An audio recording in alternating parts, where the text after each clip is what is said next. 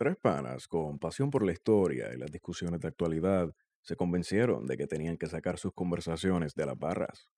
Esto es Plan de Contingencia. Dale oído.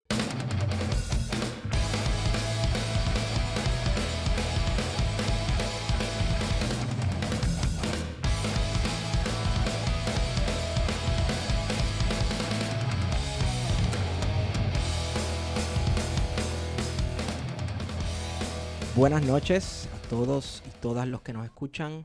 Hemos vuelto con este su podcast preferido, Plan de Contingencia. Este que les saluda es Esteban Gómez. Saludos pueblo de Puerto Rico. Me acompaña como siempre Guarión Expadilla Martí. Saludos a todos y a todas. Y este quiero tomarme un momento para excusar al compañero Feto, eh, que por cuestiones de trabajo no pudo acompañarnos hoy en este podcast de emergencia. Un saludo y un abrazo para el camarada Feto. Entonces también me acompaña, chucu, chucu, chucu, drum roll please, el periodista Marcos Pérez Ramírez. Buenas noches, buenas noches. Gracias por tenerme aquí.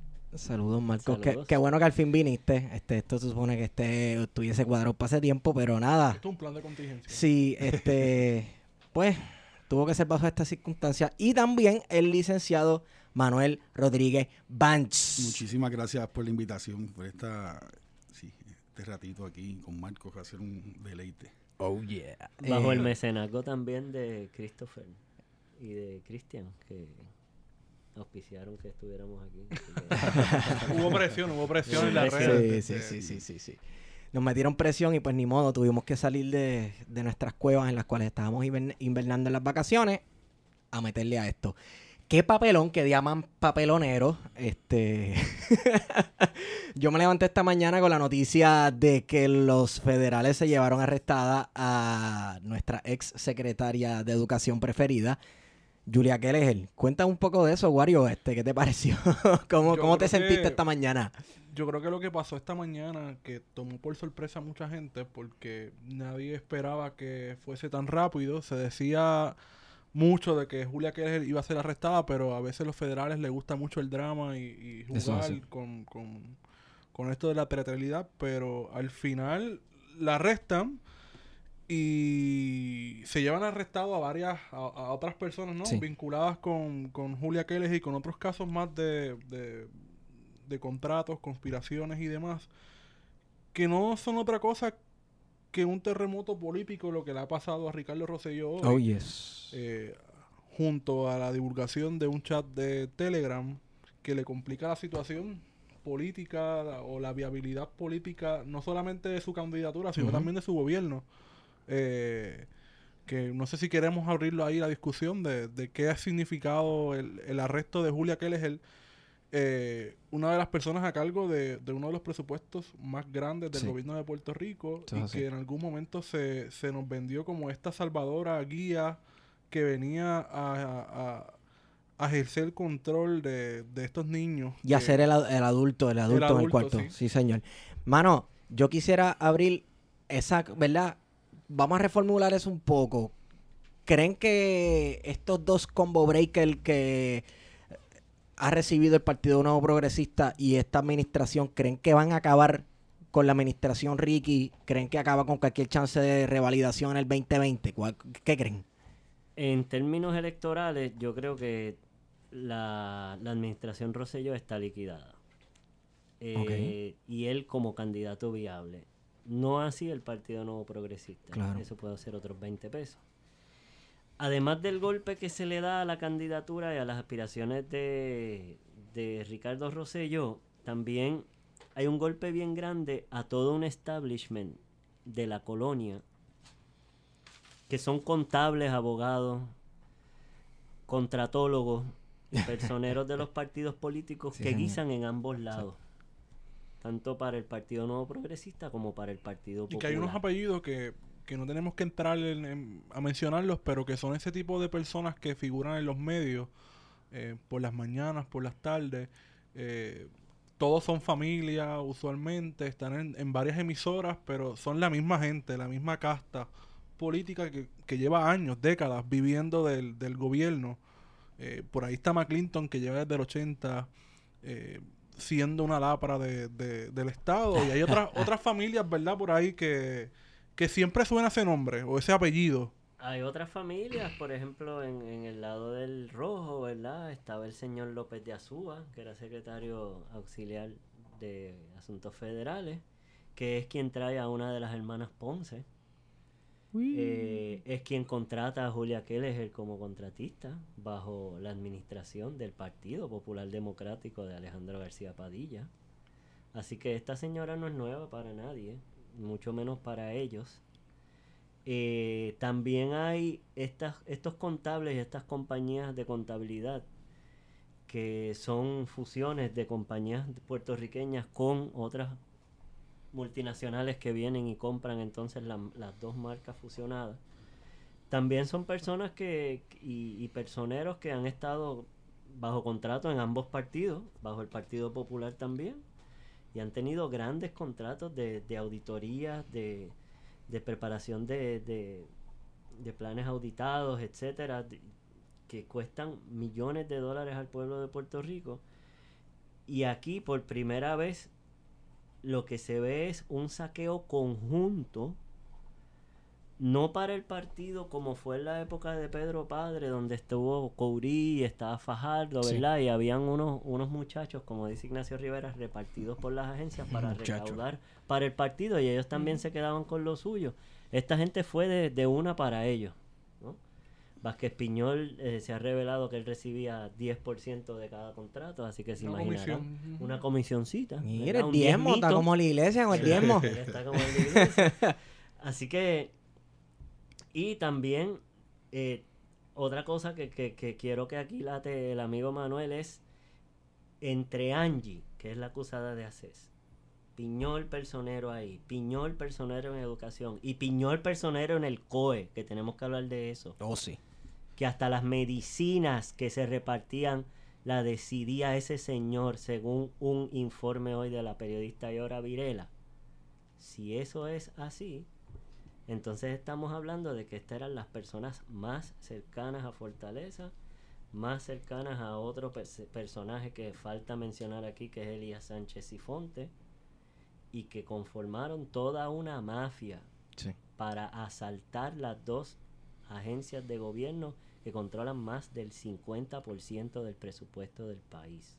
Y no solamente eso, manejan un Ese es, el, montón. ese es el botín. Y, Y, yo creo que, que manejan el, disculpa, la- el No, último planteamiento, la- para cerrar la oración, que manejan no solo eso, sino el bienestar, la salud, la vida, la educación, el futuro del país.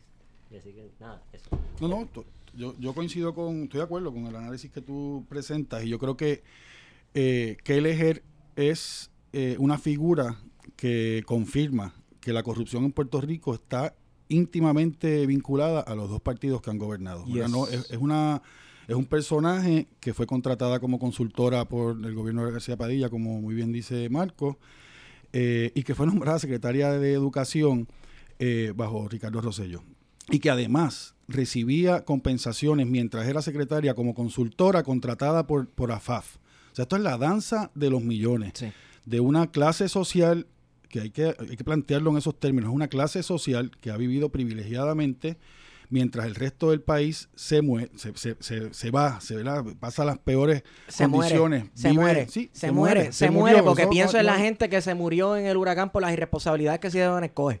y, y que vienen al gobierno y su, tienen un modelo de negocios que es ese, es saquear, saquear, identifican la mitad del presupuesto del país en esas dos agencias y la información que circula es que vienen más arrestos y que estos esquemas no son exclusivos de estas dos agencias, ¿verdad? Ahí- esto es básicamente eh, sin pudor alguno. Y yo creo que una de las cosas más reveladoras, vinculándolo al tema de- del, del chat de Telegram que surgió ayer, es con la frialdad, con la falta de sensibilidad total que manejan el destino de Puerto Rico, el dinero que está, que está eh, supuesto a llegar a las escuelas, a proveer servicios de salud, que además es un negocio, de eso vamos a hablar ya mismo, ahí está en las manos de las aseguradoras de salud en, en ACES. O sea que ahí, esto es una, tiene unas ramificaciones extraordinarias de cómo eh, el quiebre de la colonia, incluso en el quiebre de la colonia, en el más dramático, hay una un sector social en este país que sigue enriqueciéndose Sí.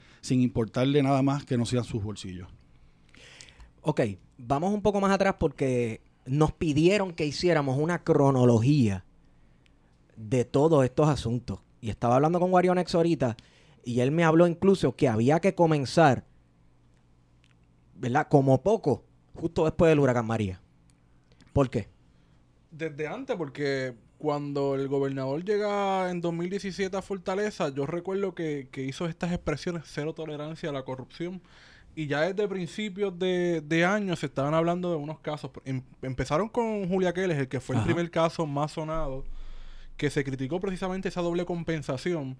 Y se decía que ya venía con, una, un- con unas intenciones para enriquecerse con lo que sería o lo que es ahora el sistema de vales educativos. Que quizás eso es lo que quizás quieras hablar más adelante. Y a partir de ahí comenzó todo uno, un, un- un esquema de, de contrataciones, de darle unos contratos a unos amigos, que se fue haciendo más notable después del huracán María. Con el huracán María el cinismo al máximo, de negar primero las muertes y en segundo lugar de utilizar fondos públicos en Unidos por Puerto Rico para que la primera dama repartiera e hiciera política con la, con la ayuda humanitaria del país mientras había gente en Yabucoa pasando necesidades, que se las vio fea, que murió, y que por culpa de estos irresponsables al mando que, que siempre negaron, minimizaron la- las, los reclamos ciudadanos que, que en muchos casos se autoconvocaron, se autogestionaron Sí. eh, para hacer frente a la crisis y a las necesidades y que había gente como los fotutos, cuentas pagas en Twitter, en las redes sociales, en medio de la emergencia cobrando, Sí. intentando bajar las líneas de que no, estamos haciendo todo lo posible y la realidad del caso es que con esta divulgación del chat se demuestra de que no, que con el escándalo de BDDO eh, se demuestra también el asunto de que la primera dama eh, ocultó mucha de, la información eh, y que en efecto era una de las personas responsables que a pesar de no tener ostentar una, un cargo público en el sentido, ¿verdad? Eh, no fue una figura electa. no es una figura electa, eh, sí ha asumido unas posiciones eh, de política pública desde la oficina de la primera dama con un presupuesto millonario Sí. para hacer cierta obra en beneficio de su imagen y que desde el huracán María ha intentado tener el control de distintas ramas de- del, del gobierno, de distribución de ayudas con Unidos por Puerto Rico, eh, en determinamiento de, de- de la ciudadanía que se vio afectada.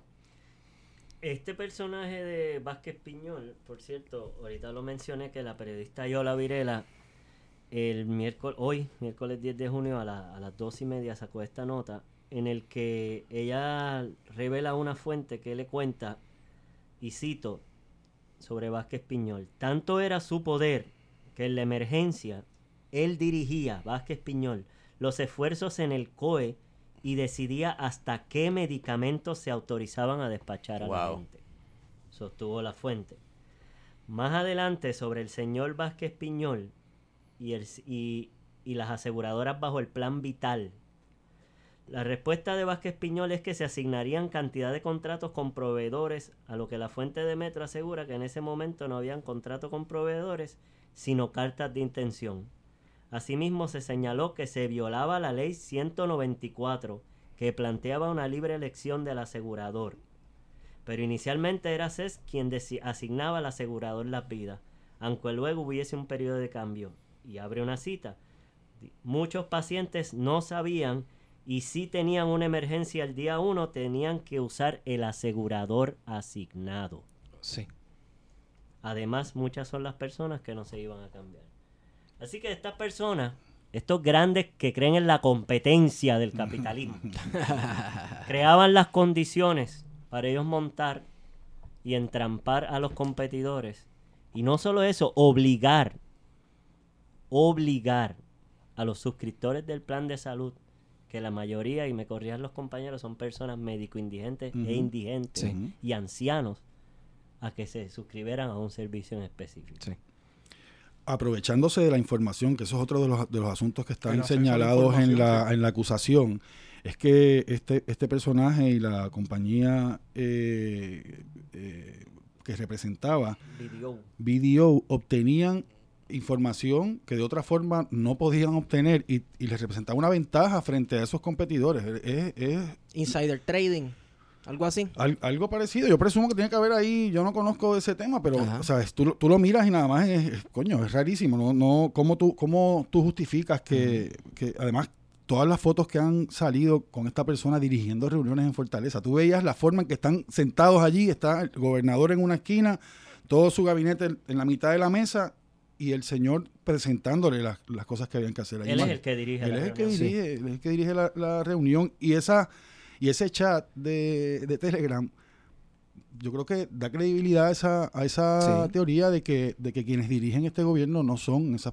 personas que ven ahí. No, son las caras, no son las caras que tú ves en televisión. En el, en el chat tú ves también quién es que está eh, calling the shots, como dicen en inglés. ¿Quién, Sí. es, quién es el que está eh, dirigiendo esa, esa conversación?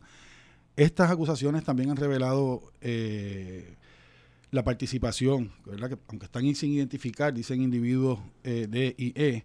eh, yo creo que tú fuiste uno de los primeros que diste en el clavo. Se rumoraron distintos nombres. Que Manuel Sidre eh, y su exdirectora de campaña, María Estela Cestero, también fueron mencionados y se envi- enviaron correos. Y es importante recordar que Manuel Sidre participó, o era, era miembro, de hecho, era el tercer director de la, de la Puerto Rico Educational Foundation, junto con Prauti, uno de esos fondos buitres, esas Ujú. caras de Sí. los fondos buitres que están aquí también saqueando Con el país. Meduña. Y con Cyril Meduña. Y una de las sabemos caras del emprendimiento boricua.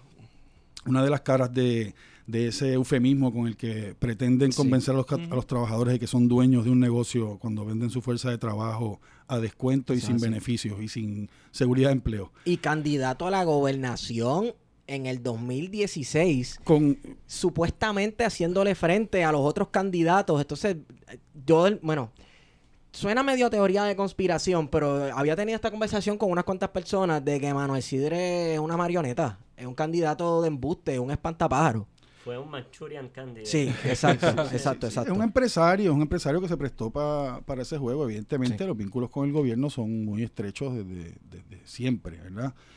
Y prestarse para, para incorporar además esta empresa en medio de la emergencia Sí. del huracán En María. noviembre ellos incorporan esto. que la mayoría del país no tenía energía eléctrica, que no había acceso todavía por carretera a la mayoría de los barrios del país, que no había agua potable en la mayoría del país tampoco, que estaba el problema de eh, que la compañera me lo recordó cuando yo tomaba agua de la, de la- del grifo, el- de estos pirosis. Ujú.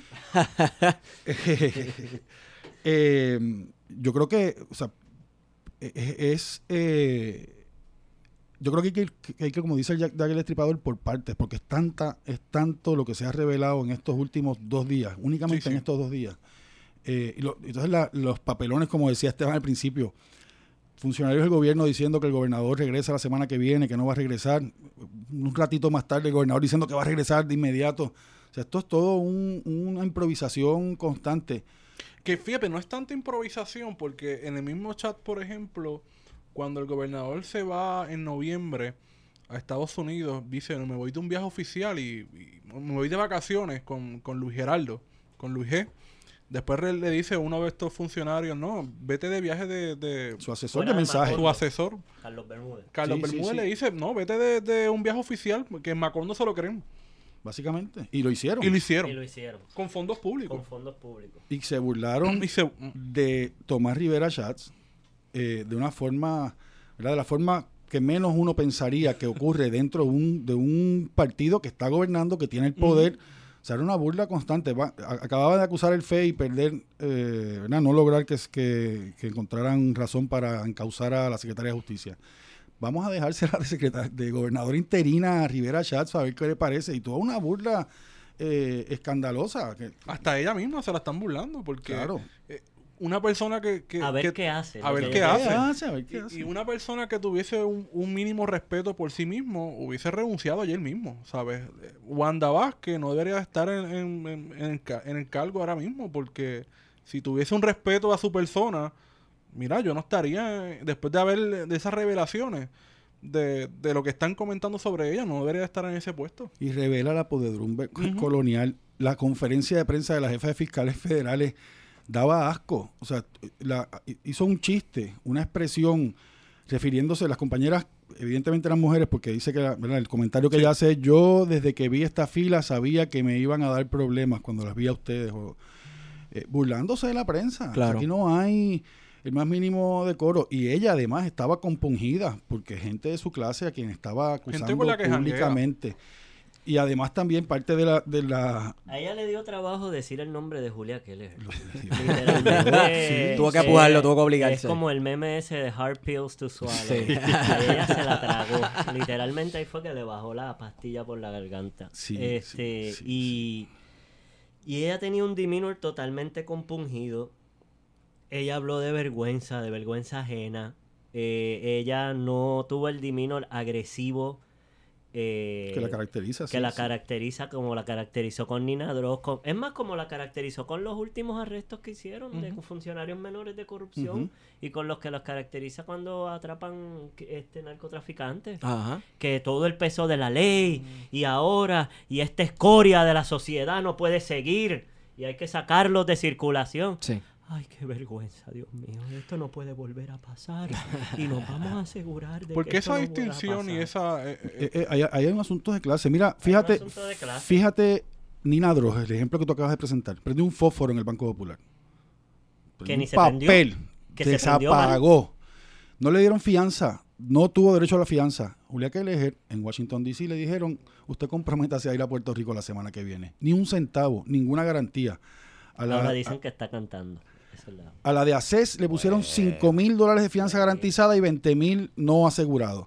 Eso es una fianza muy bajita para, el- para la cantidad de dinero que se están robando, para, es para, el- para las consecuencias que tiene ese dinero que se llevaron en, la, en los sectores más vulnerables que están atacando ahora mismo la Junta Control Fiscal, el gobierno con, las- con, los- con las medidas de austeridad. O sea, no, eh, no es un delito desde el punto de vista social. Nosotros como sociedad tenemos que condenar con más fuerza esa barbaridad de gobierno que tenemos de, de- de- de ladrones, de corrupción, que, que la expresión de indignación de una compañera que frente al Banco Popular, que también está en todo este en todo este esquema. O sea, el Banco Popular, recordemos Claro, el supina sí. que, se, que- que se circuló, que se filtró, eh, ahí es que estaban las, las cuentas. Va a surgir. Entonces, ¿cómo, ¿Cómo nosotros socialmente podemos justificar que Julia Kelleher salga sin, sin bajo su criterio, sin prestar un solo centavo y, y Nina nunca más, después que salió el primero de mayo, nunca más ha visto la libertad? Eso es así. A mí me parece curioso también, volviendo a toda esta clase, hablando de la fiscal y las acusaciones y, y cómo sonaron esos violines y los violoncheros cuando ella leyó las acusaciones. Y es que también con este chat, y se notó en la lenta respuesta que tuvieron los fotutos y la lenta respuesta y la y la, la respuesta bufa que tuvo el gobernador de que él estaba por allá y como que se quedaba, pero entonces Chats dijo, pues convocamos a la legislatura y después él sale y dice que va a regresar. Sí. Y digo bufa porque ya eso es parte de un libreto. sí. Ya eso es parte de decirle que todo está bien. Y a la media hora, pues aquí estoy. Y voy a meter mano. Y yo le hice Sí, firmar sí, un compromiso y los voy a votar a todos. Sí. Y voy a mandar a Maceira, a Charles Bronson ahí con la bazuca. Y al que diga que no, que le meto un bazucazo y lo huele en canto. ¿Verdad? A volar cabeza. Entonces, todo ese entramado no les cuadraba. No les cuadraba porque ya no les funciona. Están bien fucking leídos. Son los mismos libretos, los mismos chantajes emocionales, las mismas manipulaciones de que van a hacer, pretender hacer para luego decir que hacen cuando Exacto. no hacen un carajo. Exacto. Es lo mismo. Es curioso como y entonces, minimizan. en esta vez se notó que en ese entramado hay periodistas. Hay periodistas de las mejores emisoras y las de mayor audiencia de Puerto Rico, a la que le pasan papeles por debajo de la mesa, Ay, a la por la que le mañana, dan ¿verdad? narrativas, a la que le dicen qué preguntar, al que hoy tenían hablando de la Comisión de la Seguridad en el Tránsito y que se han reducido los accidentes, porque no tenían un carajo más que decir. Ese señor lo mencionan en los chats. Ese señor que mencionan Y en los como chats ese señor mencionan en los la huelga chats. del hotel, perdóname, porque es que no lo, me lo tengo que sacar del, del Ah, buche, porque ese fue el que hizo toda la propaganda y todas las relaciones, las relaciones públicas cuando la Unión Gastronómica se fue a la huelga contra un fondo buitre que había comprado el Hotel San Juan. Haciendo relaciones públicas. Y nosotros lo seguíamos porque estaba en dealers de carro para que nos diera un espacio para decirle la versión de la Unión. Ni una sola oportunidad tuvo la Unión de, Todo el tiempo porque está era ahí en- propaganda. en pro- Casinómetro. Exactamente. Y es el que quiere que ejecuten a los criminales y a los indecentes y, y que, lo ¿sabes? Si fuera por él, ¿verdad? Cadalso, Franco y, y Trujillo. Oye, co- cosa que me llama la atención, porque un chamaco este, se mete a robarle el peticacho a una panadería y lo ultiman ahí, que eso es otro- otra conversación para otro momento. Y todo el mundo feliz y contento que se hizo justicia, Ley esto y lo otro, ley y orden y qué sé yo qué. Pero entonces, ¿quiénes están pidiéndole tiros en la cabeza aquí a toda esta gente que acaban de pillar robándose millones de dólares? Y que son responsables. Exacto. Porque son. son una clase intocable. Y quería hablar un poco del libreto. Eh, ¿Tú no crees que mientras la oficina del gobernador hay un escándalo bien nasty, tal vez hay gente dentro del mismo PNP gozando? Claro que sí, yo no me cabe sí, la menor sí. duda. O sea, debe haber gente gozando desde Rivera Chats hasta Exacto. la misma Jennifer González, que Exacto. les conviene y tienen otras aspiraciones. Sí. Y quién sabe quién más, porque eso es una olla de grillo. Eh, pero quiero volver a recalcar sobre eso. Son no solo los periodistas, sino hay personas, comunicadores, fotutos, personas que están Uno de ellos es el famoso sociales. Mr. Luis Ramos. Mr. Luis Ramos, un talibán, y por ahí podemos seguir 2020. hablando, 2020, y el profesor Corujo, y todos esos personajes y personajes, y la hermana de Kenneth, etcétera. Todos ellos, sobre todo dos de ellos, Iván y el Luis, están en contacto directo con Edwin Miranda, en contacto directo con Gerandi, en contacto directo con FDO, que parece que es Elías Fernando Sánchez y Fonte, y, y reciben narrativas de ellos. Sí. Y mientras le pasan la nota a Rubén, allá van los fotutos y los tuiteros a repetir lo que ya mismo va a decir Rubén Sánchez Sí. por radio. Sí. O va a repetir esa narrativa. Y a eso lo quiero abonar a lo que decía el compañero Manuel, que es que no respetan, o sea, tienen el entitlement y tienen la, la- la- el descaro de creer de que pueden manipular a todo el país cuando están súper leídos. Y con unas chapucerías tan, tan pendejas como manipular opiniones en Telemundo, en un noticiario, y invertir dinero, votando dinero en publicidad, en pagar encuestas de Twitter, que no tienen un carajo de valor, ninguno. Más que ellos después en el chat sacarse el pipí y compartir cuatro memes. Ay, que jodimos a chat, somos los más malos. O sea, mano, por favor. O sea, estos cabrúfalos locos que se creen que están en el, en el, en el chat de maristas del, del, del- del torneo de voleibol y están tratando esto como si los papás le hubieran prestado 20 pesos, que es lo que ustedes decían ahorita. Esta no es la gente de verdad. Estos son unos tipos, son unas marionetas, unos charlatanes marionetas puestos ahí por los Vázquez Piñol de la vida, por los Fortuño, por toda esta gente, por el presidente Vidio, que son quien realmente mueve todos los hilos. Y mueven las contrataciones, después aceitan el mono, que es el partido, y aceitan los, los, los micos, que son los candidatos, y todo sigue corriendo igual. El partido como instrumento de, de estas clases dominantes. Yo, sí, no, eh, es una es un modelo de fíjate que también hay hay diferencias, ¿verdad? Yo no es- esta gente se caracteriza por esa soberbia que tú describiste ahorita. Son son soberbios, ¿verdad? Ellos son eh, pedantes muchas veces eh, desde esa perspectiva. Pero igual, que eres un ejemplo que, que dijimos ahorita que vincula a los dos partidos con la corrupción.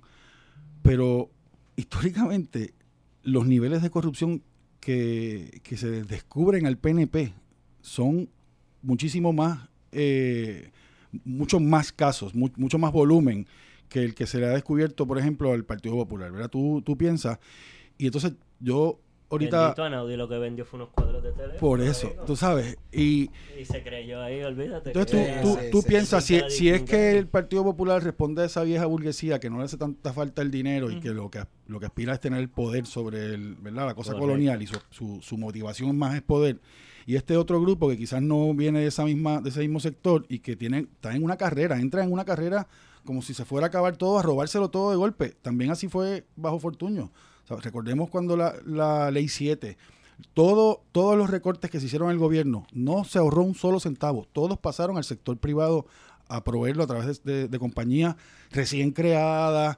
eh, el mismo esquema, eran los mismos esquemas. resúmenes, el ¿te señor de los resúmenes. ¿Qué Exactamente. titán? Votan a la gente y le dan un contrato a uno para que le ayude a llenar resumen. Y,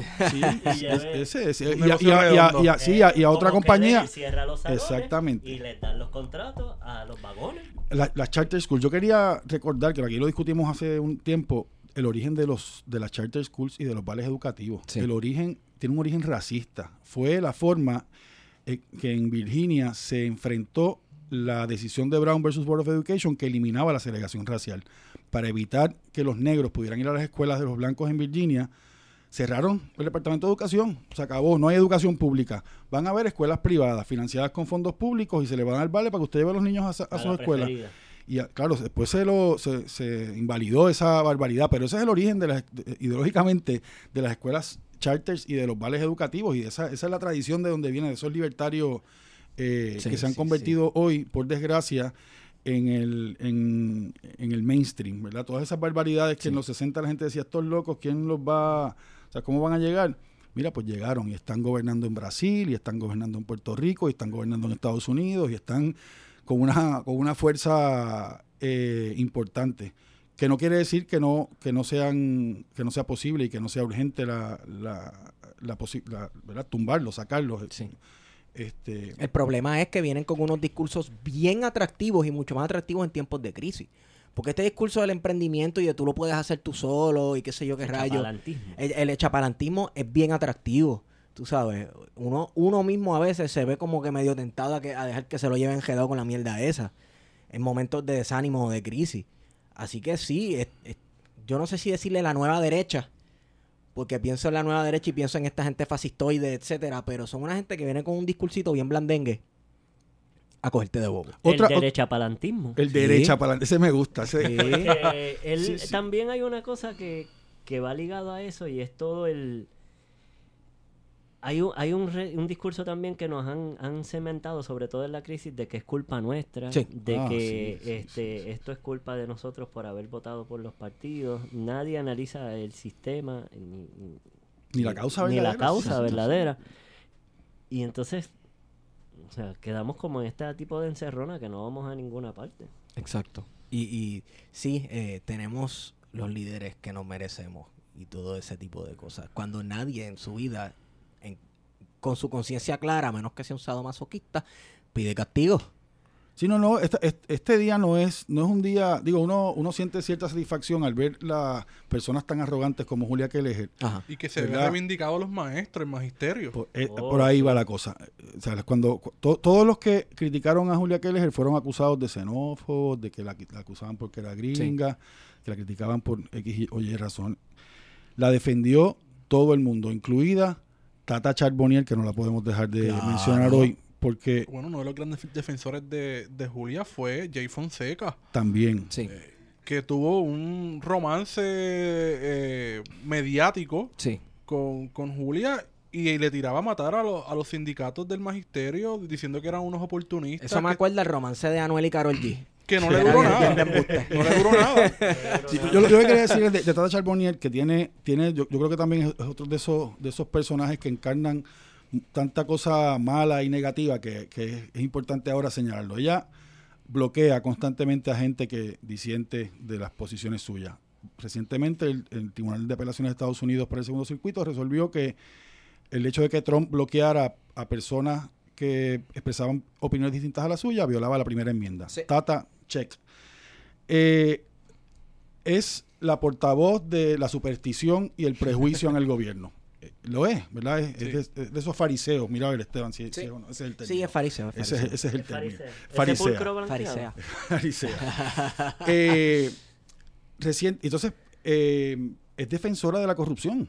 Defendió a Kelleher. Hoy está defendiendo Sí. a Kelleher. Ella es la de la frase de los hijos. Los hijos Los hijos talentosos. talentosos. Los hijos es que si alguien tiene talentosos. hijos talentosos también puede defensora de la corrupción. gobierno. Y hoy, y hoy se reveló como carpetera. No sé si vieron el tuit de ella, una, un hilo que hay de la manifestación que hubo en la Fortaleza, Ah, sí. Fortaleza. Sí. Sí, ella, Sí, ella señalando quién estaba allí. Mira, ahí estaba fulano de tal que De viene tal de tal movimiento. Y está fulana de tal que viene Ah, de tal movimiento. Y está fulano de tal.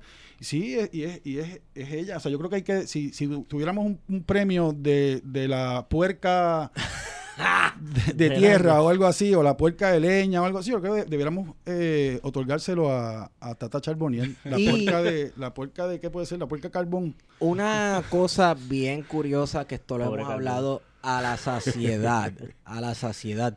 Ella dijo una expresión de, mira esto, esto es una manifestación ideológica. Uh. Mano, Porque lo que ella hace no es ideología. no, claro, claro que no es ideología. Entonces se supone que tú hagas las cosas con la mente hueca, sin pensar en nada. No entiendo desde entonces desde dónde se supone que partan las acciones políticas de la gente. Bueno, incluso me, me parece curioso haber leído a, a- a un tweet que mencionaba algo así como que, eh, que le hacía difícil que lo juzgaran por su ideología y, y del PNP. Ajá. Y, y- y yo me pregunto, ¿pero cuál es la ideología del PNP? Si no, Neoliberalismo se llama. neoliberalismo. y más allá Comparten de eso, esa ideología con el Partido Popular. Claro. Más allá de eso, pues todo lo que está pasando, o sabes, toda esta idea de la corrupción que está es inherente al neoliberalismo. Pues entonces tú te, te sientes orgulloso de defender eso. Porque una persona sensata no debería de sentir- sentirse orgulloso, y menos con todo lo que está pasando esta última semana. ¿Y cómo funciona ese neoliberalismo con la maquinaria política?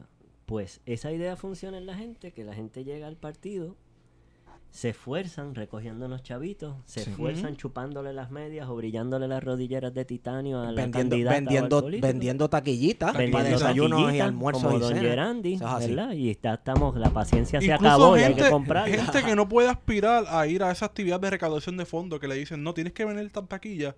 Pero esa persona reconoce que no puede, porque Claro. mil dólares por Ah. una taquilla. Ahora, cuando viene Don Taquillo y logra la cuota, va y le dice al partido. Bueno. Y esto es algo que está aquí desde las colonias. Sí. Esta es la misma mierda desde las colonias españolas. Eso es así. Va allí y le pide su merced. Deme alguito. El mismo, el mismo sí, tratamiento sí, que sí, tenemos sí, desde las sí, colonias antiguas, sí, sí. el mismo paternalismo. Y la persona se cree, dentro de esta ideología neoliberal, entitled y que tiene derecho y que como él se fajó y que como yo me esforcé, me merezco entonces el contrato de los 3 millones, Sí, sí. me merezco ser el Félix Cloud, me merezco que el partido me premie. Y asimismo, con la misma manera en que fueron cuando Bolívar libertó Santander, iba 40 lambones a pedirle puestos y que le dieran la secretaría. Asimismo salen todos estos lambones al Partido Popular y a sus rodilleros y al Partido Nuevo Progresista a que le den el trabajo. Porque esa es la mecánica de la colonia. Y ellos se esfuerzan y se matan dentro de esta ne- eh, ideología neoliberal para fundar, entonces abrir las empresas bien caripelado el 17 de enero del 2017. A más tardar en abril. En abril ya estamos tarde, me Sí. imagino ellos, en abril estamos Sí, tarde. exacto. ya en enero. Eso quiere decir que antes de que ganaran las elecciones ya esa gente estaba conspirando. No conspirando para provocar un cambio político, conspirando para robar, Sí. que son cosas distintas. Y, y gente que tiene toda un, un pasado estructural, porque la corrupción es algo estructural dentro del sistema capitalista y colonial. Y si haces la, la, la revista en el pasado, vas a ver las mismas familias en Puerto Rico, los criollos buscando puestos en, la, Sí. en las alcaldías, en los cabildos, en, en la, en la administración del Estado colonial español en Puerto Rico. En los 30, los casos de corrupción del- de la Unión, del partido, este, la Alianza Republicana Socialista, eh, que tenían el gobierno de Puerto Rico a, a punto de un colapso Sí. por los casos de corrupción que habían con este el famoso gobernador, este, Una época Winston que Dupont Winship. dice que se parece mucho a la de ahora. claro, Sí, sí, se parece. una olla de presión. Una olla de presión. Así que también como que ese fenómeno de la corrupción no es una cosa que, que es un caso aislado que está pasando ahora, es una, cosa, una cuestión eh, estructural que lleva décadas y que es inherente al mismo sistema capitalista eh, colonial. Sí, y es, una, Colonial. y es una es, y es una clase, o sea, porque es una clase la que ha estado, si, si la, si la trazamos, van a estar siempre del mismo lado de la valla, Sí. o sea, no van a estar del otro lado. Que, que en el momento actual no tiene proyecto propio. asume lo que sea que le impongan como si fuera el suyo, como han hecho con promesa y como hicieron antes con cualquier otro, cualquier proyecto que venga de afuera, ese es el proyecto, lo asumen como suyo y vienen con un discurso, mira la contradicción, con un discurso de que hay que reducir el gobierno, que hay gigantismo gubernamental, del cual las mayores que se benefician son ellos, Claro, esa clase. claro. O sea, si, y, y te digo en términos absolutos, ya, ya llegó un momento que tú podías hablar en términos proporcionales, pero ahora en términos absolutos es más el dinero que se llevan estas eh, corporate welfare mamas, porque eso es lo que son, Sí. ¿verdad? Que lo que se lleva a la mayoría de la, de la gente que puede recibir asistencia social.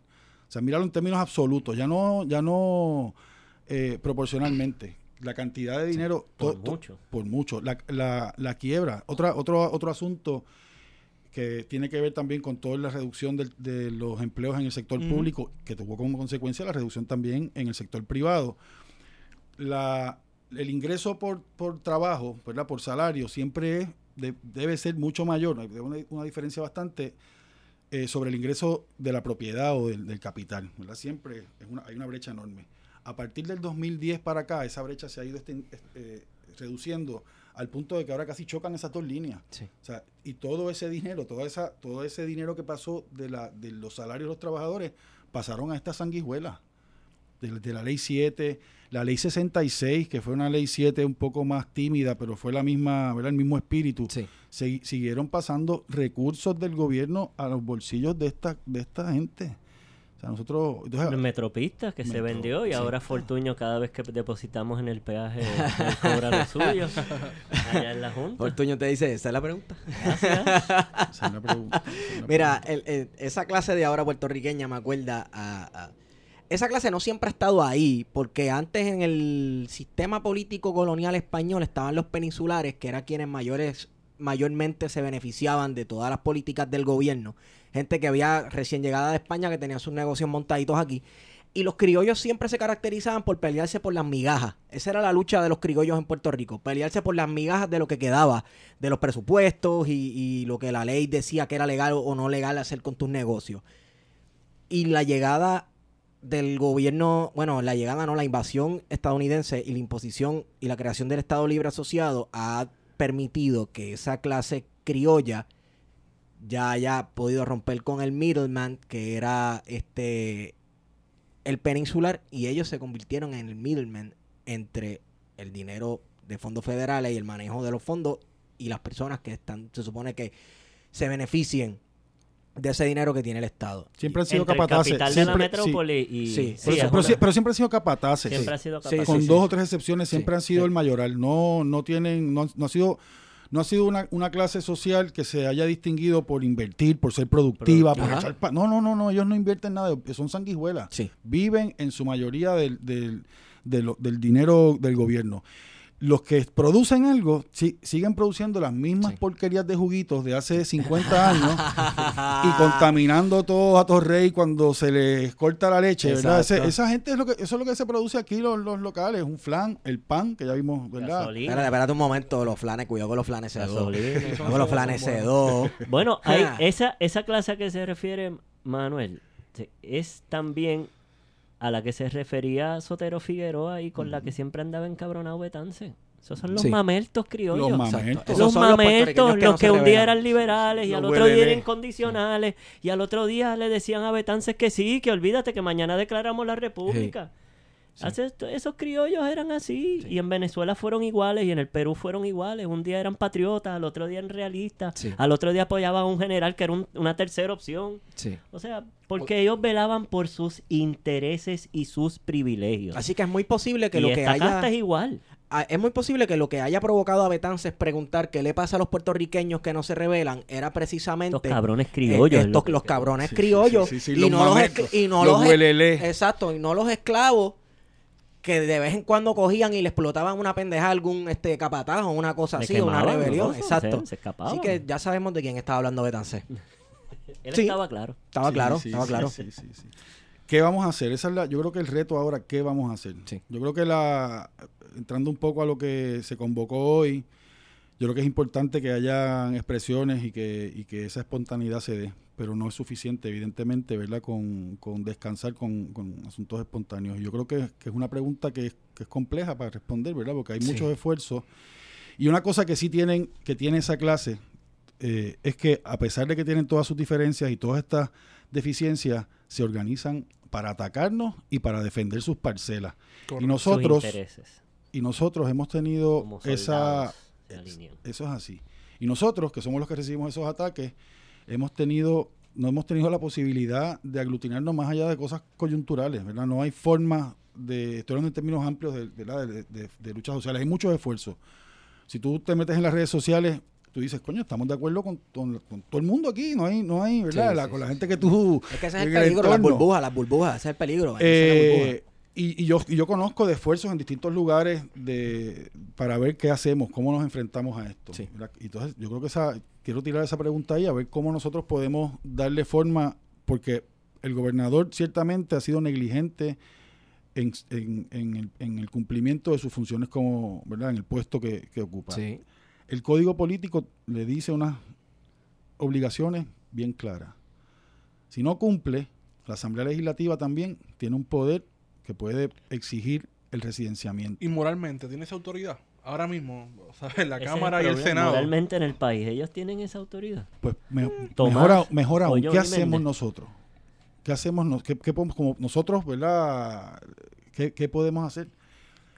Yo sé que, la, que el nivel de descontento general, también igual que ustedes lo conocen, es eh, cada día es mayor. O sea, aquí no puede haber gente. Yo estoy recogiendo endosos ahora los domingos y cada Sí. domingo que pasa es un poco eh, menos complicada la situación de aquellos que, que son partidarios, principalmente del PNP, Sí.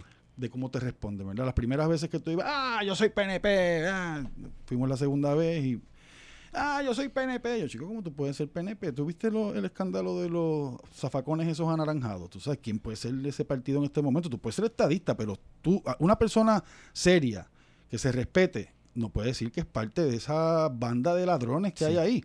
Y esta semana, la semana pasada lo mismo. Y ahora, o sea, yo estoy loco por ir el domingo que viene a la playa, a que me encontrarme uno de ellos para ver qué me van a decir. Porque no hay forma de que un estadista que se respete diga, pueda decir que es del Partido Nuevo Progresista. Digo, a menos que sea de esos que están amarrados, que están esperando que le toque el turno. Sí, sí, no. Lo que pasa es que esto tiene un orden. Cuando ellos se llevan esa camada arrestado, me toca a mí. Y después así hay como una sustitución. Y después me llevan a mí. la esperanza. Son como Este, layers de un bizcocho que se Y entonces, el término... eh, Y despe- pero disculpa, de las personas que tú ves ustedes recogiendo endosos, digamos que viste cinco en una hora. De esos cinco, ¿cuántos están bien encabronados con el sistema y con los dos partidos? la mayoría, yo te digo, esa, genera- Cuatro de esa- cinco. El problema sería cómo canalizar toda esa Sí, indignación. no, Sí. no, eh, sí, no, o sea, cinco es un número muy pequeño y la mayoría de la gente no está con el PNP. Estos son anécdotas que te puedo, que yo tengo su cara en la mente, que la voy a ver el domingo que viene otra vez en el Escambrón, que me la voy a acercar otra vez a preguntarle, porque es parte de, siempre me dice que no, pero ya, es ya nos vemos ahí en esa sí, dinámica sí, sí. y ha ido modulando su discurso. Quiero ver si el domingo que viene, cuando yo vaya donde ella, me va a decir la misma, me va a decir la misma historia o me va a dar el endoso. Pero no, la, mayo- la mayoría de la gente está harta, hastiada de, del gobierno, de este gobierno, del gobierno anterior. No, no, el- y, En- y en se, el- y se nota en- con lo que está gobernando eh, Ricardo Rosselló, que por 42% de los votos. o sea, Sí. 42. ¿En qué país puede pasar eso? En esta manifestación que fue autoconvocada hoy, de repente hubo una gente que llegaba y manifestaba su indigna- indignación y se iba, ¿sabes? Gente Sí. encabronada con, con lo que está pasando. Pero que no tiene una forma de canalizar toda esa frustración, esa indignación en, en acción política eh, activa, ¿no? Que vaya, va a ese tipo de manifestación, mucha gente no la sabía, ven, se expresan, pero después siguen, porque la realidad eh, social, material de, de sus circunstancias, pues a veces los obliga a despegarse de, de- de la política o de accionar, ¿no? Mira, el domingo 14 de julio hay una, una marcha convocada por el capítulo de jubilados de la Federación de Maestros, que ha sido uno de los sectores que se ha reivindicado con toda esta Oh, sí. barbaridad de Julia Kelleher. Y su reclamo inicial era en defensa de las pensiones y yo eh, creo que es una buena oportunidad para nosotros, ¿verdad? Convocar a, a la gente que está indignada a expresarnos por una causa justa. Coño, son los maestros que Claro. se jodieron en este país y ahora Sí. le van a quitar las pensiones y no reciben seguro social. O sea, si hay un sector que hay que defender en este país a los maestros jubilados. Eso es así. Y yo creo que es una buena oportunidad para sumar otros reclamos contra la corrupción y ver si podemos ir tejiendo algo y construyendo Tejiendo. algo. Yo creo que es importante esa, esa, esa manifestación. Y como esa, Yo quería decir algo, que hay muchos compañeros como decía Wario ahorita, de izquierda, de indignados. En la manifestación se vieron que llegaban, daban, decían una consigna y se iban, gritaban dos o tres, aplaudían, ¿verdad? Y, y hay como un sentimiento de frustración generalizado que yo he sentido de muchos compañeros y compañeras de, ah, pero no somos los chalecos amarillos en Francia, nos falta...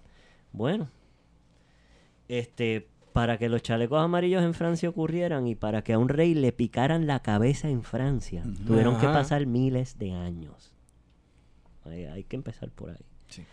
Y para que los chalecos amarillos existan en Francia y para que ahora a los chalecos amarillos, by the way, les hicieran caso, que no les hacían caso, que los tenían como unos locos de derecha, unos jíbaros del campo, de la Sí. suburbia de por Ajá. allá, porque hay una relación que eso es otra cosa que hay que discutir también, cómo el país ha cambiado a partir de una cultu- unas culturas urbanas globalizadas que han alienado a un montón de gente en áreas urbanas, Gente pobre y trabajadora. gente pobre y trabajadora y la gente del campo. Hay que volver a hacer esa distinción y a traer al don Raymond Williams a la mesa. Y eh, bajo esas circunstancias, eh, el Partido Demócrata en los Estados Unidos ha re- eh, recibió muchas críticas luego de la victoria de Trump porque se les dijo, mira, eh, su electorado no es solamente los chamaquitos de las ciudades educados, que son hip, que están con lo último de la Starbucks, política, sí. en el Starbucks, con el celular, tan, tan, tan, bien al día tuiteando activismo político. La gente pobre del campo también. O sea, ustedes no están alcanzando a esa gente creyéndose los más progres. Y, ajá, se digo. Sí, sí, sí. Y, y- aquí, hay, yo estoy de acuerdo con, con Marco. Yo creo que eh, Puerto Rico también ha cambiado mucho. Hay que, hay que, la mayoría del país es urbana. Esa relación Sí. y después de María también se, se dieron unos, unos, unos cambios. De, incluso de la forma en que tú llegabas a, a tu casa. Sí. Sabes, la- las distancias que se recorren, sobre todo en la montaña, en el interior de la montaña, ahora pueden ser el doble para llegar a, a muchos hog- hogares, comunidades, quizás no muy eh, pobladas, eh, pero sí, sí le, le trastocó la vida. Yo creo que hay que, que ver a quién le estamos hablando, quién. Otro factor que en Francia es distinto acá es la participación laboral, la gente que tiene un solo empleo y que puede sobrevivir. Sobrevivir. Eh, y aquí la gente tiene Y más de un tirarse un empleo. sábado y domingo un full a sábado, que a virar a- carros A, y- quemar la y se- cosa. Y eh. aquí tienes que estar haciendo el segundo o el tercer turno el sábado para ver si puedes llegar exacto. al fin de mes antes de que se te acabe el sueldo. Y pagar sabes. el carro, porque si no pagas el carro, Ah, entonces no no, puedes puedes llegar llegar al a trabajo y pierdes el trabajo y se acabó. Y no Sí, solamente sí, sí. eso, este, mano, e- eso es lo que mantiene a mucha gente, tal vez con este sentido de impotencia, yo quisiera ir, yo quisiera ir. Por eso Pero- lo digo pero no también, puedo. Que veo un deseo que la gente tiene. Hoy yo estaba un po- fui a la manifestación Genuino. y, y estaba pensando, mano, aquí hace falta más gente, ¿qué está pasando? Pero a la misma vez pienso eso. O sea, yo sé que hay gente que El camarada estar. Feto, el camarada Exacto, Feto no puede estar aquí con nosotros. Exacto. ¿Sabes? Entonces, pues hay gente que quisiera estar o que sabe que necesita estar allí para decirle dos o tres, aunque sea a la sombrilla, a algo, a lo que sea. Y simplemente su circunstancia no se lo permite. Y parte del sistema capitalista también es que te mantiene en esa vorágine precaria de tú estar peleando por tu supervivencia para que no te dé tiempo a sentarte a pensar o a ir para allá a gritarle dos o tres cosas a un par de cabrones. Así nos tuvieron, literalmente, desde que pasó María. Sí. Cuando íbamos nosotros, a, fuimos a COE, entramos allí. Pasaron dos semanas desde que, voy a hacerles un pequeño recuentito aquí. Pasa el huracán, pasan dos semanas y yo no tengo dinero. Eh, para la institución sin fines de lucro que yo trabajo y soy consultor entre otras y otros clientes, pues no nos habían pagado. De momento nos dicen, es que le pagamos electrónicamente. ay, ay, ay. ¿Cómo me va a llegar el dinero si el sistema financiero colapsó? Colapsó, sí. en lo que pudimos, los clientes pudieron generar cheques, comunicarnos con ellos, no poníamos teléfono, no teníamos internet, nada. Pues a mí me llegan contactos para trabajar con agencias de prensa y con productoras de Estados Unidos que vienen a hacer producciones aquí. Yo me monté cuatro, tres veces en Blackhawks del Border Patrol que cuando declaremos la república vamos a comprar unos cuantos. Son los mejores Vamos a helicópteros que hay. No los vamos, Vamos a a confiscar los que hay los aquí, pero a Después le- bueno, lo- los Propio fabricamos aquí. Lo los podemos- fabricamos, lo fabricamos. Bueno, sí, bueno, sí. pero eso es otro tema. Anyway, eh, cuando- Bueno, que Aguadilla está Lufthansa allí, están produciendo son buenísimos. Eh, es, es un helicóptero con una estabilidad. O sea, la gente que le tiene miedo a volar en helicóptero, peor es volar en avión, créanme. El helicóptero es bien estable. La cosa es que recorrimos el país cuatro o cinco veces. Yo fui a pueblos en San Sebastián. Maricao, Sidra, eh, barrios de Adjunta, San El Juan. interior de Puerto Rico. El interior. Y yo, que me creo una persona sensible, que enseñé en Utuado, he enseñado en Calle, a mí me sorprendió que después se convirtió en una imagen el nivel de abandono en el que están nuestros viejos, el nivel de abandono en el que están nuestras comunidades rurales, que uno pasa en el carro, en el chinchorreo con el palo, Sí. ¿verdad? Con el titos con vodka con parcha bien rico, parchita natural, y la casita de campo y el flamboyán, qué lindo, ¿verdad? Y falta el gallo y, y la pintura de cajiga. Sí. Pero esa gente come una vez al día, también jodidos. Vive una señora que vive en Utuado que necesitaba un tanque y medio de oxígeno diario. Diablo. O se moría y la sacaron en hombro dos veces bajo la inundación de las lluvias después de las dos semanas. O sea, una gente que nosotros vivíamos realmente en una fantasía que lo que faltó fue lo que pasó, un empujón para caer en la realidad de la precariedad más Sí. absoluta.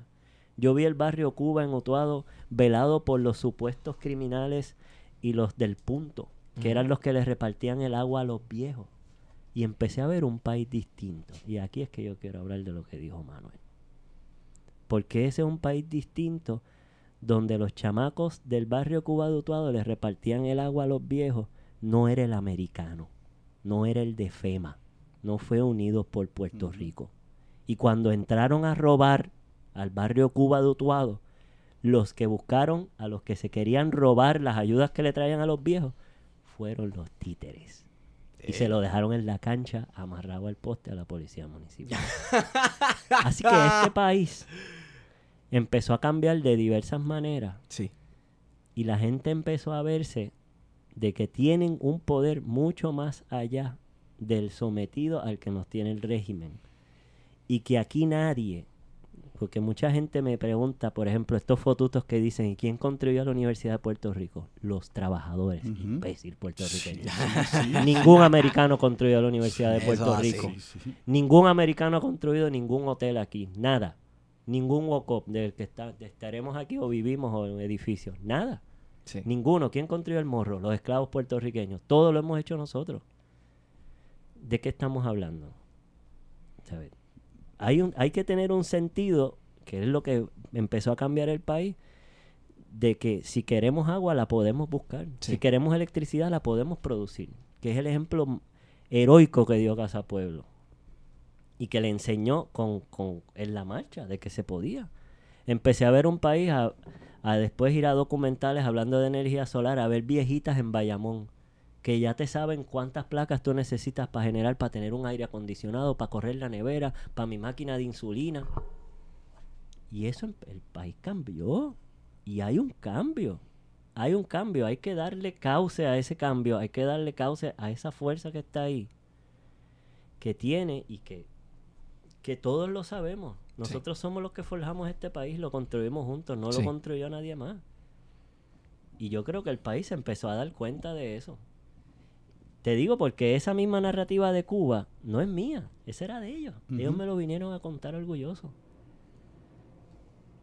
Y como yo intuía, pues tú los conoces, andan con los pantalones tres cuartos, Ah, de tatuajes, los claro. boys. Y los tatuajes no se ven igual, no se ven que estos no son estos tatuajes, no esos son no, es lo de mismo. condado, de ahí de Mar- de- Exacto. ¿verdad? De, los, de los boys, de los artistas, ¿no? Allá Exacto. allí Artesanales, pluma, artesanales. Artesanales, de allá. Tú sabes que son muchachos que tienen unas historias y, y que se las han raspado. Sí. Y que resultó, mira, ¿qué será la gente? Que los locos agricultores, cuando se destruyó todo, los hipsters, que todo el mundo se burla de ellos, que siembran, ay, semillas, y los que se pasan sembrando lechuga. Pues mira, esos son los que ahora tienen, hay, hay otra vez, Comida. comida en los mercados. Buena. By the way, no es la porquería que de Monsanto, ni las latas de Chef Boyardee que nos tuvimos que jampear por tres meses. Que debemos tener el sodio en las tetas. Sí, sí, pues sí. esa gente es la que hizo esto, mano. Sí. Mira, y yo creo que, que esas lecciones de, de María, de la de lo inservible del gobierno local y federal, de las, de las respuestas inadecuadas, eh, también eh, ayudó a cambiar la perspectiva, además de otras cosas, ¿verdad? que tenía la gente con respecto a la Junta. El discurso de la Junta era un discurso relativamente simpático porque pues viene otro a resolver las cosas, va a meter presos a los corruptos, va a enderezar la cosa. Sí, yo tengo- que yo tenía tengo un apoyo, tenía un apoyo para, las eh. elecciones de 2016, Sí. la Junta de Control Fiscal tenía apoyo en un sector importante en el país. Sí. Creo que rondaba 60 en las 60, encuestas. 60%. Hubo encuestas que llegaron a Después las del huracán María, de hecho yo los números que vi fue de enero del 18. Los niveles de apoyo a la Junta habían bajado dramáticamente. La gente se dio cuenta que la Junta no 20 y venía, pico por ahí. no venía a, a meterle caña a la corrupción. Por el contrario, hemos visto lo que está pasando. No venía a, a arreglar la situación, sino más bien a, a seguirle quitando lo poco que le queda al país. Eh, y encima de eso, eh, a cobrar una deuda que si antes del huracán María era una deuda ilegal, que era injusto cobrarla, si se cobrarla ahora después del huracán María es simplemente criminal. Es un acto criminal, Criminal. de esos acreedores, de esos buitres de Wall Street que están, que son los que se están enriqueciendo y que son los, los que están detrás de estas marionetas que hemos identificado ahorita. Aquí, hay, aquí hay los que se reparten. Yo quisiera que, que- no sé si ustedes han tenido la oportunidad de ir a una de esas vistas de promesa. No. Esa caravana de buitres es, es- es la imagen de un buitre detrás del otro, se visten igual, tienen zapatos con las mismas hebillas y las correas con la hebilla que combinan con los zapatos, ese tipo de cosas. El pañuelito. es toda el esa- pin. Se visten igual, se mueven igual, hablan igual y representan esos mismos intereses y son los dueños del país y hablan con esa arrogancia en el tribunal de que son los que, esos son los tipos que- que- que deciden qué es lo que pasa aquí. Y yo creo que, que esa, esa, esa posibilidad de identificar a esos enemigos eh, tenemos que seguirla afinando y trabajando, la verdad, porque una, una de las cosas que, van a, que va a resurgir es, es- es el ideal. Nos van a volver a llamar a votar por el ideal, vamos a Sí.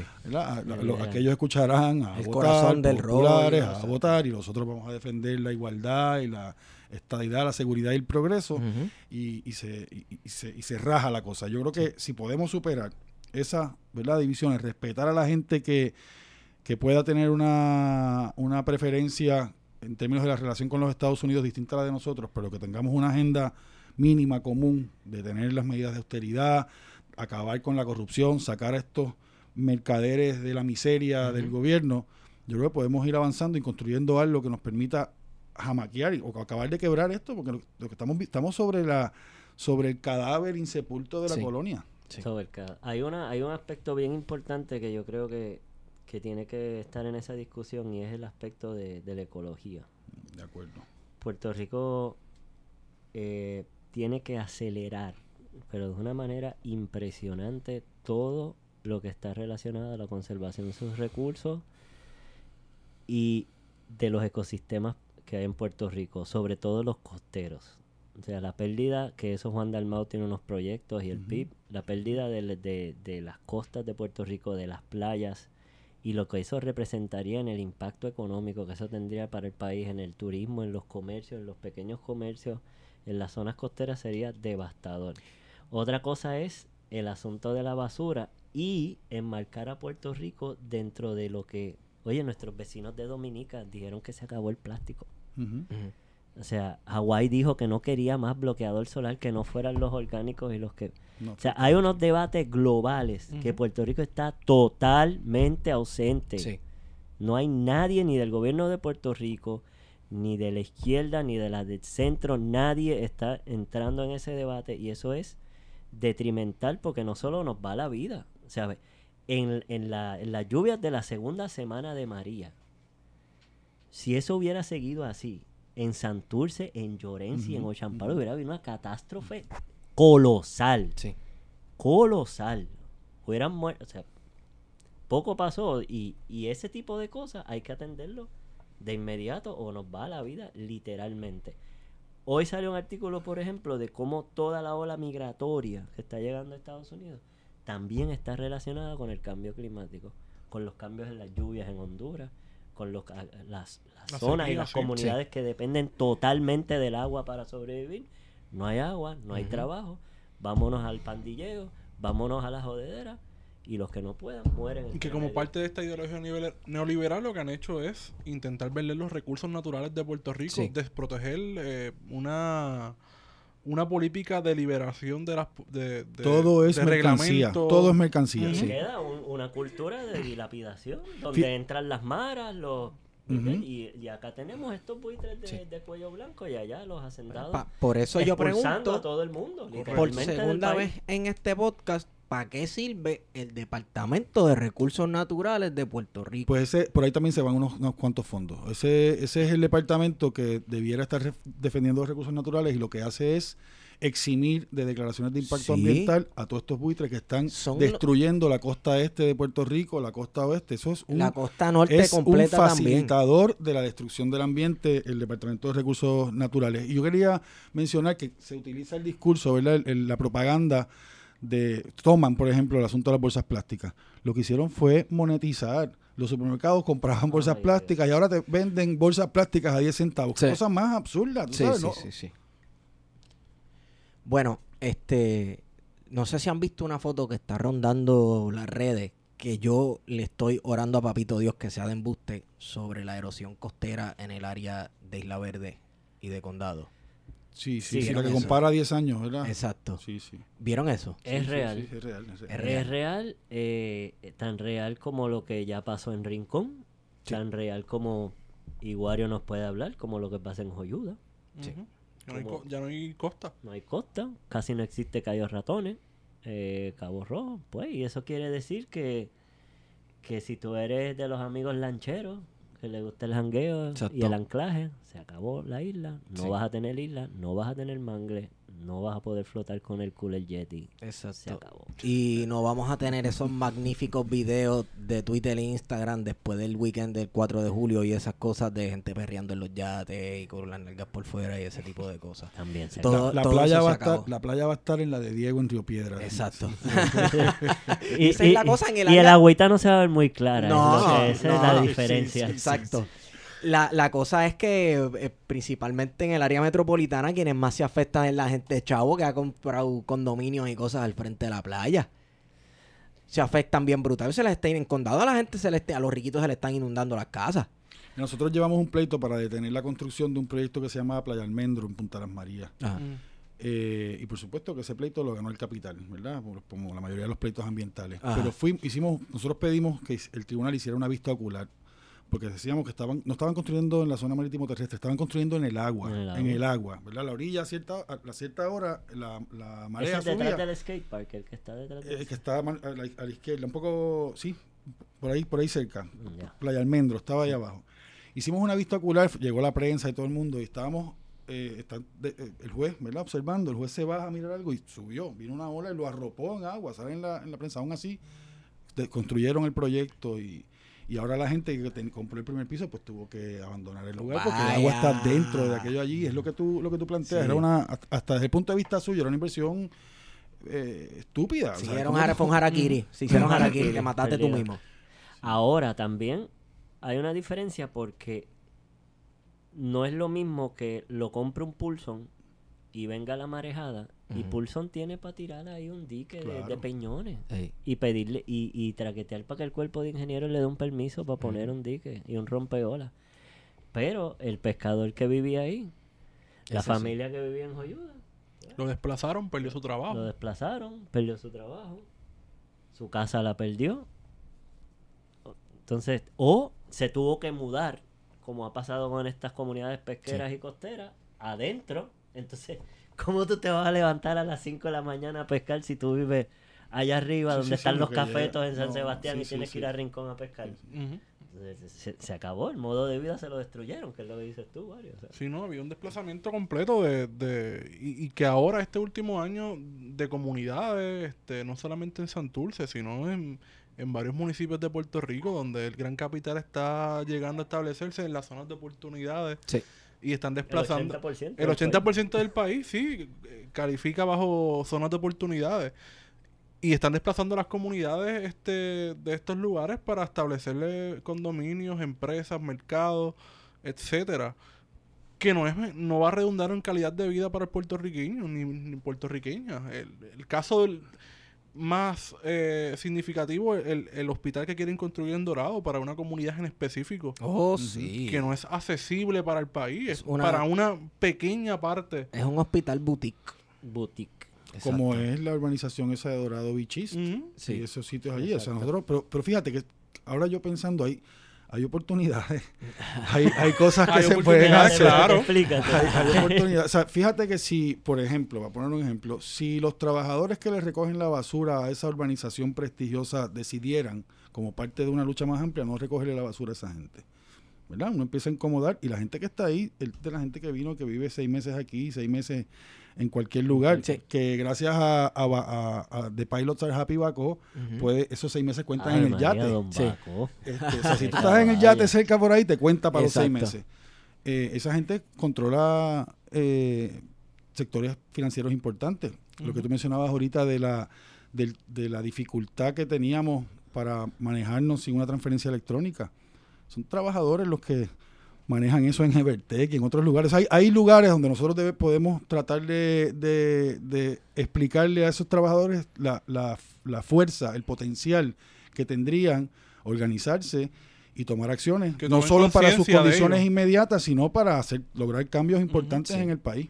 En los hoteles, yo creo que la lucha que ustedes llevaron con la Unión Gastronómica, te lo digo, porque eh, sabes que yo vivo Sí, cerca En, en esa área de las playas de Carolina y, y el apoyo que recibían de la gente, bueno, habían algunos vecinos que estaban, como siempre, pues la, los megáfonos, etcétera, pero el apoyo que recibían de la gente era, era abrumador. Todos los días pasaban, pasaban por el kiosco, comida, llevaban comida, le pan, tocaban bocina. Porque estos son los sobrinos, mano. O sea, estos son los sobrinos, los nietos de nosotros que trabajan en el casino, que son los Sí. chamacos que están sirviendo la comida, que están atrás lavando los platos, que son los mismos que hablábamos ahorita, que a lo mejor no van a la manifestación, pero quieren ir Sí. porque salen para el segundo trabajo, como Exacto. decía Exacto. Esteban, para allá, para Caribbean Cinema, Exacto. o van a otros restaurantes donde tienen otra chambita. Lo- aquí yo creo que el endgame es, ¿verdad? Esto, esto es utópico. Pero que, el- por ejemplo, los trabajadores de una empresa, la gente que le da mantenimiento a esas urbanizaciones, digan, oye, pero si yo paso trimmer aquí, yo le lavo los cajos a esta gente, yo le mantengo esta casa, estas casas, esto lo puedo coger yo. Este negocio lo puedo correr yo. Y estas casas, si soy yo que las mantengo, ya me estoy yendo muy alcohol. Sí, no, yo, ese- esa, zona de ahí, yo, yo tengo una propuesta de expropiar toda esa costa, Ajá. expropiar eso, y tumbar todo eso para el carajo y recuperar las playas. Sí. Sí, sí, Sí. aquí Hacer hay que, hay que rehacer, hay Y rehacer. ahí hay que recuperar sí, sí, ecosistema. Sí, sí, sí. Sí, Hay, ese- que, aquí hay que empezar a pensar en, en, en eso, en, en reducir ese, ese tamaño. Hay un montón, además de viviendas vacías, hay un montón de gente que no tiene vivienda. Tú sabes, aquí todos esos, todos esos pareos hay que hacerlo. Un proyecto interesante también sería a- ver qué, quién se enfiebra con eso, pero meterse en el registro de propiedad y empezar a identificar propiedades vacías y ir y ocuparlas y rescatarlas y que la gente Eso las pueda podría ser un ocupar. proyecto con ayuda Eso legal. puede ser un proyecto que se puede que se puede plantear. Hay hay cositas, hay cositas, hay cosas interesantes pasando. Quería también mencionar antes de que nos vayamos, hay un esfuerzo que se llama Bargaining for the Common Good, que es un esfuerzo una un sí, un esfuerzo entre organizaciones, bueno, que pretende vincular organizaciones comunitarias con organizaciones sindicales.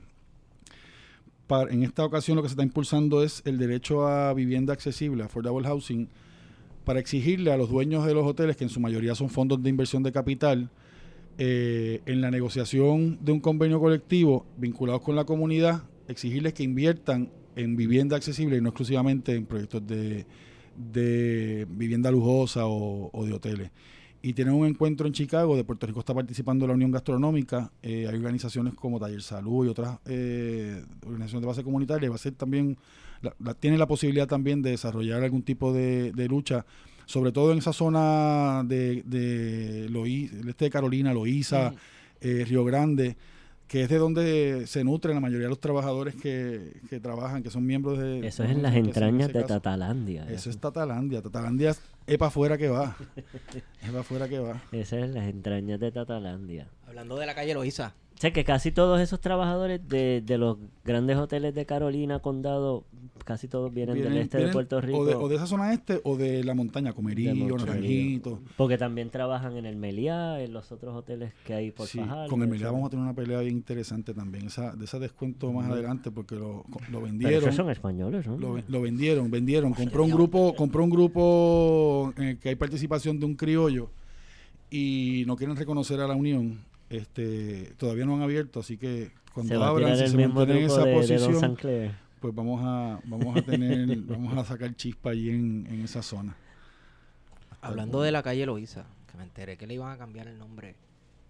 No creo que a la calle completa, pero a un tramo de la calle Loíza, poner el nombre de una diseñadora puertorriqueña. Carlota Alfaro. Cubana. sí, Ah, cubana. ah, oh, oh, Sí. cubana, ¿verdad? Sí, sí, Sí, cubana. sí.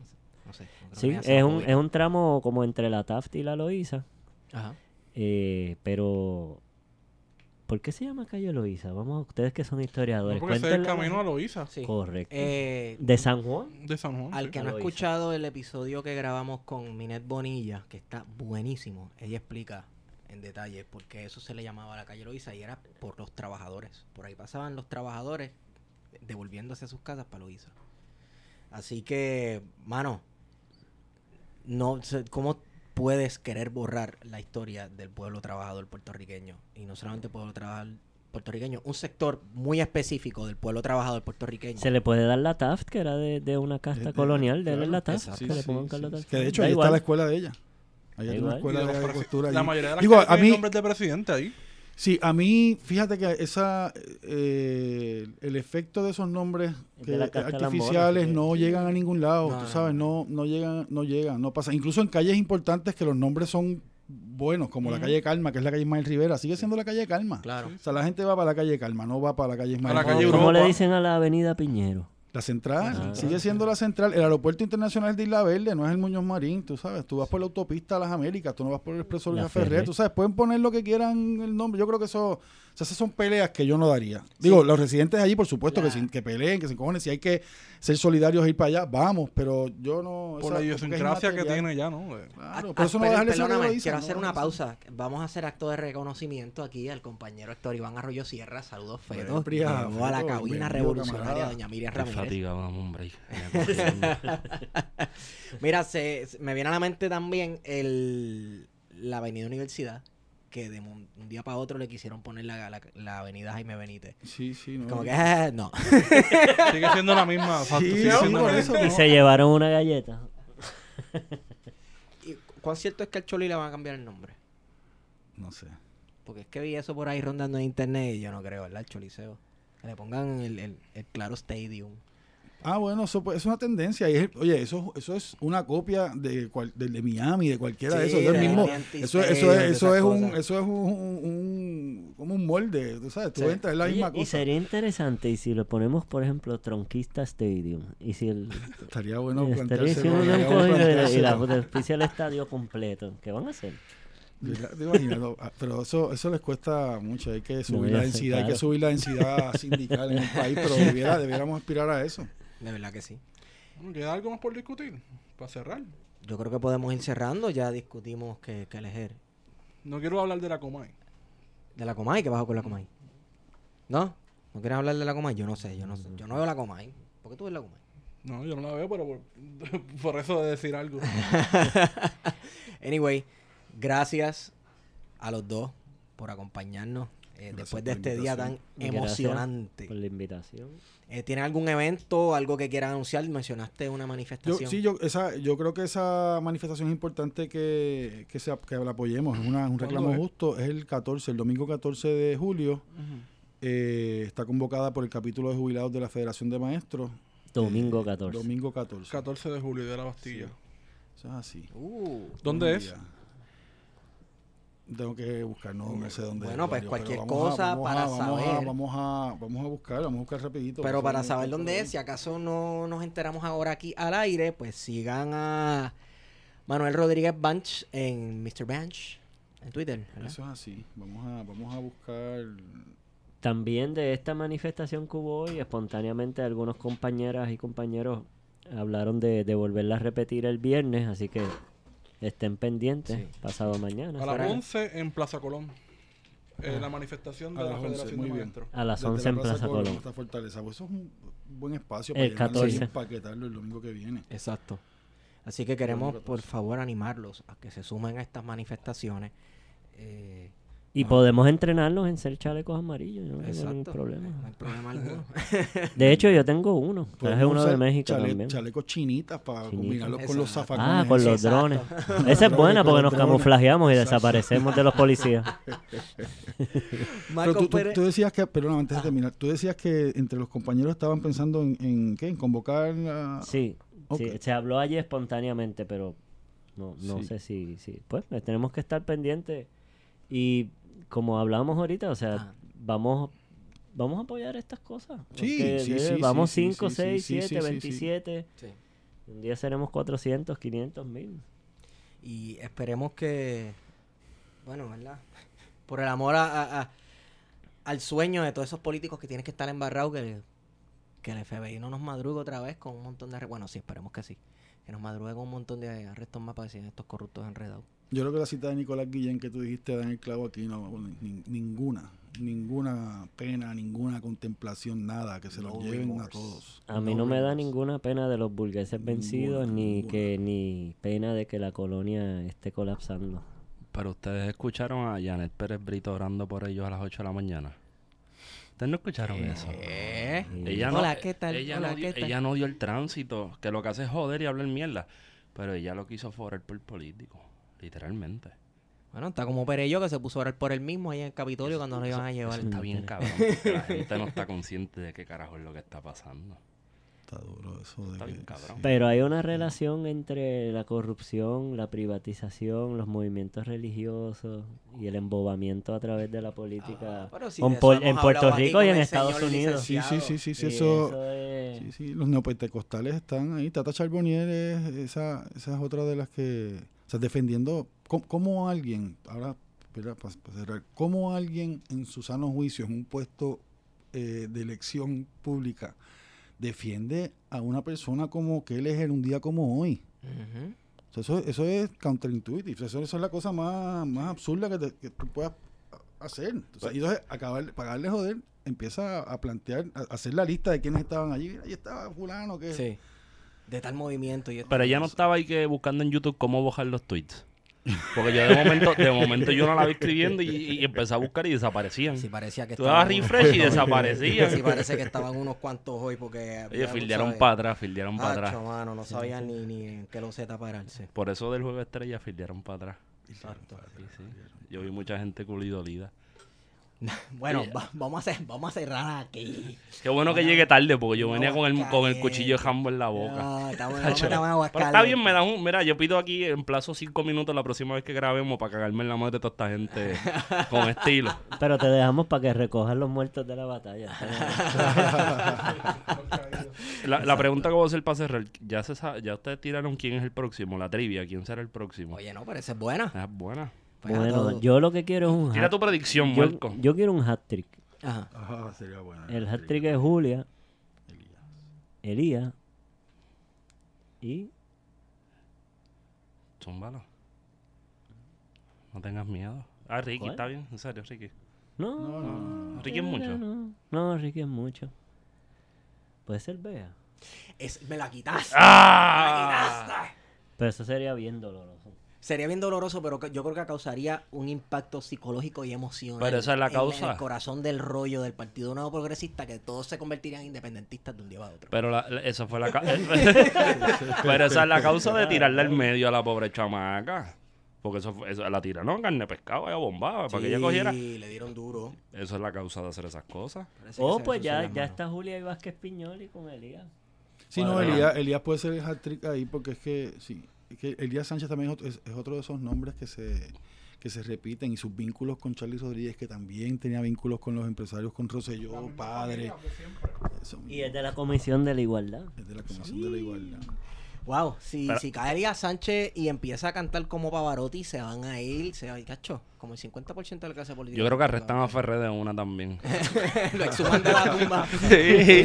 Pobre Sí. Tú sabes que los gringos te dan sentencias de 3.000 años y 7 Exacto. vidas más, pues los que viven. Exacto. Wario, ¿Cuáles, cuáles son? cuáles- en las próximas semanas, ¿quién tú crees que es el próximo que cae? O la próxima. O el ex próximes. Pues no sé, no, no, no he pensado en eso, fíjate, yo estoy de vacaciones, así que esto fue como que una interrupción de a, a- a mi descanso, pero no. Mira, no el he hecho, el hecho de que Kelleher haya, haya dicho o, que- o haya salido públicamente de que va a cooperar, tiene que tener temblando a mucha gente. ¿Cómo se llama? ¿Eso se llama chotear? ¿Cooperar es llama chotear? chotorrearse. Chotor- ¡Ay, chotorro! Esa es buena para tirarla acá chotorro, hoy. Chotorro. La mezcla de chotico torro. Sí, Roberto sí. Rojas. Palabra Sidre, yo creo que está ahí en ese, en ese Sidre, Sidre, Sidre está cagando bolidonas desde las 9 de la mañana. Señores, vayan cambiando de panadería, se le acabó el pan. Mira, Esteban. Esteban, tírame dos By the nombres. way, tiene high fructose syrup, este, no coman ¿Ah, esa mierda. Sí, Ah. sí, sí, sí, sí. Pues si solo hacen, eso salió de Arecibo, de Arecibo no salen muchas cosas buenas. Ah, Bueno, yo no sé bueno. Arecibo. Arecibo se escribe con H y Z, ¿verdad? Sí. Y con, y- Al alcalde le dieron una bofetada. ah, sí, sí. Al alcalde le dio una bofeta. Sí, le dieron una Moja, bofetada el fin de moja. semana. Ese hombre no Moja. le vuelve a dar sinusitis en su vida, lo dejaron limpiecito.